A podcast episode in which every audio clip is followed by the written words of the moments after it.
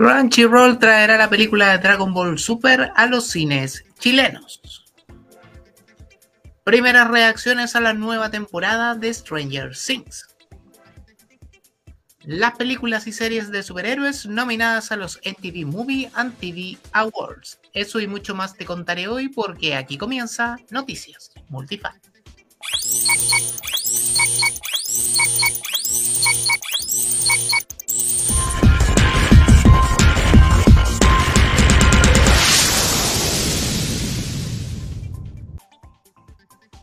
Hola multifans, bienvenidos a una nueva entrega de Noticias Multifan. Seguimos en el mes de Star Wars y recordamos que el 16 de mayo se cumplieron exactamente 20 años del estreno del episodio 2, El ataque de los clones, el cual conmemoramos el viernes pasado en la heladera de Beskar. Te dejo en la esquina ese video para que lo vayas a ver. Además, un 17 de mayo, pero de 1980, se estrenó el hoy denominado episodio 5, El Imperio contraataca. Tras ese dato que nos llena de cultura pop, te cuento que mi nombre es Guille Reed y comenzamos. One Shot gigante para celebrar el 60 aniversario de Spider-Man. Marvel Comics anunció que el 60 aniversario de Spider-Man en el mes de agosto lanzarán Amazing Fantasy número 1000. Se trata de un one shot de tamaño, tamaño gigante que reunirá a algunos de los creadores más icónicos de la industria del cómic para celebrar las seis décadas del personaje. Marvel entonces ha montado un número especial en el que participarán desde autores muy relacionados con Spivey como Dan Slott o Romita Jr. y otros que no lo están tanto, pero tienen tanto nombre como Neil Gaiman o Jonathan Hickman. Y en cuestión de dibujantes, este especial antológico tendrá el talento de gente como Olivier Coipel, Jin Cheong o Terry Dobson. La colección de historias explorarán el pasado y el futuro del personaje en este número histórico, mostrando por qué Spidey es uno de los héroes más queridos. Dos películas inspiradas en novelas visuales anunciaron fecha de estreno. Imagen promocional para la adaptación anime en formato de película de las novelas ligeras Bokuga Aishita Subete no Kimie y Kimiwo Aishita Hitori no Bokue.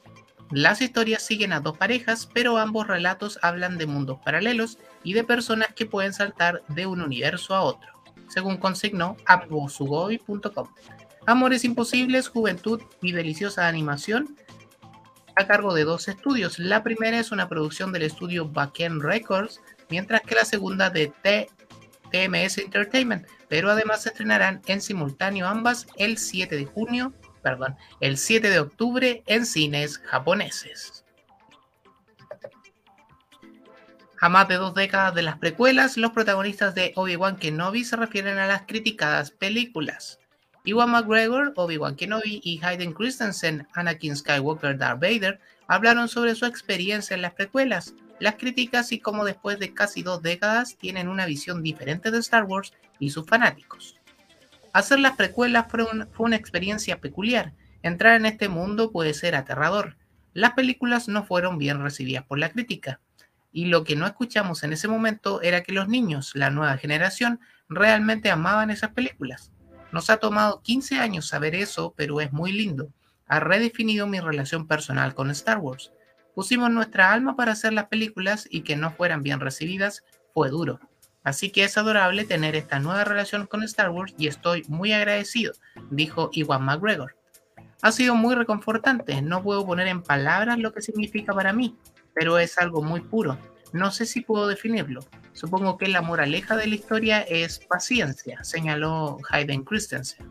La nueva serie de, de Star Wars, Obi-Wan Kenobi, estrenará con un capítulo doble este 27 de mayo por Disney Plus. Las versiones extendidas de la trilogía El Señor de los Anillos llegarán a HBO Max si ya están aburridos de tener que recurrir a su colección para repetirse las versiones extendidas de la trilogía del Señor de los Anillos, esta actualización de HBO Max será de tu agrado. Después de todo, tal y como confirma un tráiler en la plataforma, el streaming sumará a su catálogo para Latinoamérica las versiones extendidas de La Comunidad del Anillo, Las Dos Torres y El Retorno del Rey. Aunque en el video promocional de HBO Max solo se señala que aquellas películas estarán disponibles próximamente en el streaming, un reporte de HBO Max News LA una cuenta no afiliada con el streaming, pero que se dedica a seguir sus novedades, sostiene que esta edición de la aclamada saga dirigida por Peter Jackson estaría disponible desde el próximo 21 de mayo en el servicio de Warner Media. Warner no quería pagar arriendo de locaciones y por eso canceló Batwoman y Legends of Tomorrow. Y todavía están tratando de comprender por qué DCW decidió cancelar a Batwoman y Legends of Tomorrow sin una temporada despedida, un nuevo reporte podría ayudarnos a entender mejor aquella situación. The Hollywood Reporter explicó que la reciente ola de cancelaciones en DCW se debe a una mezcla de factores y la inminente venta del canal. Tengan en cuenta que DCW fue creado en asociación por Warner Bros. Television y CBS Studios como una manera de generar dinero sin mayores problemas, ya que aunque el canal en sí nunca fue muy rentable, la venta de su serie de bajo costo para el streaming internacional era un negocio bastante lucrativo. De acuerdo a esta información, el jefe de DCW, Mark Pedovitz, quería que Batwoman y Legend of Tomorrow continuaran. Sin embargo, comillas, Warner ya no quería pagar los arriendos del espacio del estudio, que expiró el 1 de mayo y provocó cancelaciones el 29 de abril. Es decir, Batwoman y Legend of Tomorrow terminaron por una decisión financiera de Warner, potenciada por un contexto de incertidumbre para el canal que las emitía en Estados Unidos. Además, Naomi también fue cancelada tras solo una temporada y solo restan The Flash, Stargirl y Superman a Lois. Primeras impresiones de la cuarta temporada de Stranger Things. Insiders y críticos de televisión que ya han visto los primeros capítulos de la nueva temporada del Caballito de Batalla de Netflix, Stranger Things, solo han podido dar sus impresiones del capítulo 1 y esto es parte de lo que revelaron. Shabazz dijo, esto es la próxima evolución de la querida serie. La producción está en su mejor momento y los sustos se elevan a 11. Joe Carey, quien interpreta a Steve, sigue siendo uno de los favoritos, mientras que el nuevo elenco aporta algo nuevo. AJ Jetson dijo, el episodio 1 es a la vez emocionante y aterrador. La historia vuelve a sus raíces y ofrece la temporada más emocionante y siniestra de la historia. Millie Bobby Brown como Eleven se continúa robando el show y el resto del elenco es fantástico. Steven Weintraub señaló, el primer episodio de Stranger Things 4 es casi una hora y 15 minutos de montaje y me encantó. En lugar de apresurarse la temporada, los hermanos Duffer se toman su tiempo y construyen mucho el carácter. No es lo que esperaba y me encanta cuando eso sucede. Finalmente, Sofía Soto señaló, el primer episodio de Stranger Things 4 inmediatamente se vuelve más oscuro de lo que hemos visto antes y de hecho me encantó. El programa se siente más maduro, reflejando cómo estos personajes y la audiencia han crecido mientras mantienen los mismos elementos que lo hacen Stranger Things. Además, el pasado 14 de mayo se liberó un nuevo avance donde vemos a Eleven siendo acosada en la escuela, pero al querer vengarse se dará cuenta que sus poderes han desaparecido. El primer volumen de la cuarta temporada estrenará sus primeros cuatro episodios el próximo 27 de mayo en Netflix. Dos guiones en desarrollo para Piratas del Caribe. El productor Jerry Bruckheimer ha confirmado que están desarrollando dos guiones de Piratas del Caribe. Esto le preguntó el diario The Times de Reino Unido. ¿Está trabajando en una secuela de Piratas del Caribe con una protagonista femenina? Sí, estamos trabajando con Margot Robbie, estamos desarrollando dos guiones de Piratas del Caribe, uno con ella y otro sin ella. ¿Volverá Johnny Depp? le preguntan. No en este momento, señaló. El futuro aún está por decidirse. Aún no hay fechas para estas nuevas historias de la franquicia. Serie o película, esta es la fórmula para llevar a Nova al live action. Desde marzo de este año que circula el rumor de que Marvel Studios está preparando al personaje de Nova para llevarlo al live action, pero no se sabía si sería una película o una serie. Sin embargo, ahora ha trascendido que el proyecto de Nova sería específicamente una serie de televisión con actores de carne y hueso para la plataforma de Disney Plus. Reed Richards crearía los Illuminati de nuestro universo. Según el medio Gecko City, el Reed Richards de la Tierra 616 creará los Illuminati de nuestra realidad en Secret Wars. El medio añadió que dentro del equipo estarán Namor y el nuevo Black Panther. ¿Qué te parece esta nueva idea para lo que viene del UCM? Cuéntanos en los comentarios. Adaptación de Secret World sería diferente a la de los cómics de Marvel.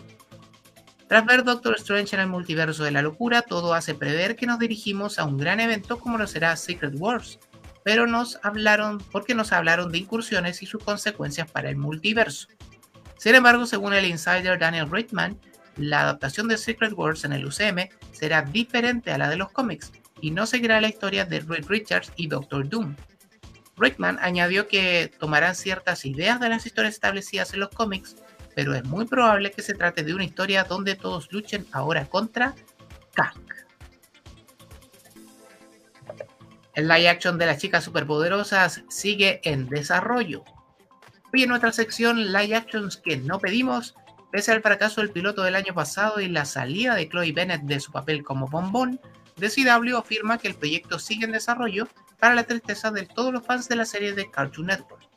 Según consignó Screen Rank en la última edición de Inside Line, un fanático preguntó si Powerpuff está oficialmente muerto o no. A pesar de la falta de noticias en un buen tiempo, TV Line confirmó que han escuchado que el proyecto aún se encuentra en fases de desarrollo. Lo único cierto es que Greg Berlanti, impulsor del Arrowverso, ya no sigue en el programa ni tampoco la actriz que iba a encarnar a Bombón.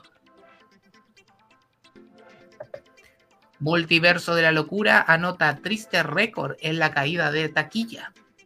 La película Doctor Strange en el Multiverso de la Locura ha sufrido una de las peores caídas históricas en ingresos por taquilla de su estreno a la siguiente semana, ganando únicamente 16.7 millones de dólares este viernes contra los 90.7 que anotó el ingreso de su estreno la semana pasada. Esta caída marca la segunda peor para una producción de Marvel Studios históricamente. El Hechicero Supremo perdió 81% de su público. Los ingresos de esta caída barrieron con los pronósticos que anticipaban una caída de entre 65 y 69%, y se calculaba un ingreso para el viernes de entre 60 a 65 millones de dólares en los Estados Unidos. En el MSU únicamente es segundo lugar luego del Hombre Araña sin camino a casa, aunque en el caso del Trepamuros esto ocurrió durante el fin de semana de Nochebuena, por lo que era cuestión anticipada. Caídas similares en el pasado para el UCM son Viuda Negra con una caída del 79%, Los Eternos 74,6% y Capitán América Guerra Civil con 74%. ¿Tendrá esto que ver con la calidad de la película y las críticas que analizamos? Por ejemplo, junto a los cuatro fanáticos y Pachi Maximov, te dejo el link en la tarjeta para que lo revises. Doctor Strange en el multiverso de la locura sigue en cines. Marvel filtra la fecha de estreno de She-Hulk en Disney Plus. Según ha revelado en su cuenta oficial de Twitter el medio Streamer, el blog oficial de Disney Plus en Reino Unido, que publicó una entrada repasando los nuevos contenidos de Marvel, entre los que estaba She-Hulk, para, para la que se fijaba el 17 de agosto del 2022 como fecha de estreno. Así de forma involuntaria, y aunque otras cuentas oficiales no lo han ratificado todavía, la serie sobre la abogada Jennifer Walters arribaría varios meses antes de lo esperado al streaming del ratón. Así que lo que restaría del año 2022 sería la inminente llegada de Miss Marvel en junio, la cuarta película de Thor en julio, la versión femenina de Hulk en agosto, mientras que la secuela de Black Panther sigue agendada para noviembre. Cerrará el año, por cierto, el especial de Navidad de los Guardianes de la Galaxia en el mes de diciembre. Saban participó en la creación de dos series Super Sentai. Jason Bishop, ex director de planificación global de Power Rangers y por algún tiempo también de Hasbro, comentó en un podcast que Saban ha estado involucrado en dos producciones recientes de Super Sentai. Lo que más llamó la atención de esta entrevista fue en el momento donde afirmó que Saban estuvo involucrado en la producción de dos series recientes de la franquicia Super Sentai. Se trataría de Ryu Soldier del 2019 y Kira Mager del 2020. Esto fue lo que dijo. Estuvimos involucrados en el proceso de creación de lo que ahora es Kira Mager y Ryu Soldier. Hace un tiempo estuvimos involucrados. El discurso de Jason Bichos en el contexto de la entrevista da lugar a la interpretación de que Hasbro ya no está involucrado con la serie Super Sentai, ya que la participación de estas dos series se produjo en el periodo que Saban aún tenía los derechos, lo que trae de vuelta el rumor de que a partir del próximo año no tendremos adaptaciones para Power Rangers. Función de prueba de Flash no dejó contentos a los espectadores. Una fuente cercana a Daniel Rickman le reveló que el martes 10 de mayo se realizó una función de prueba de The Flash y esta fuente le dijo que en su opinión la película es un 6 o 7 de 10. Por otro lado, My Time to Shine Hello comentó también sobre esta función de prueba indicando que al filme le fue peor que en la función pasada. The Flash tiene fecha de estreno para el próximo 23 de junio del 2023.